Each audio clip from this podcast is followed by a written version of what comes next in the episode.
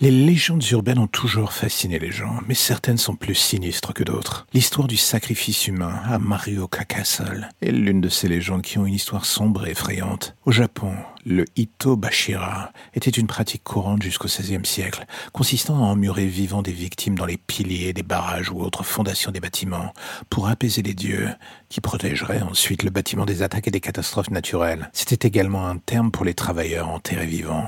Marioka Castle, situé à Sakai dans les préfectures de Fukui, abrite l'une des histoires de Ito Bashira les plus célèbres. Lors de sa construction, l'un des murs du château ne cessait de s'effondrer, ce malgré les Il a alors été suggéré au seigneur du château de faire un Ito Bashira. Une paysanne borgne avec des enfants nommés Oshizu a été choisie pour le sacrifice. La pauvre mère a simplement demandé que ses fils soient faits samouraï après le rituel. Les seigneurs ont accepté et Oshizu a été enterré sous le pilier central de la tour du château.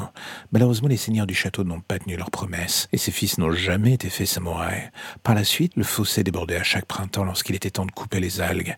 Les habitants pensaient que c'était les larmes de tristesse d'Oshizu. Et du coup, ils ont érigé une tombe pour apaiser son esprit. Un poème a également été transmis de génération en génération. La pluie qui tombe lorsque la saison de la coupe des algues arrive, et la pluie qui rappelle les larmes de la pauvre Oshizu.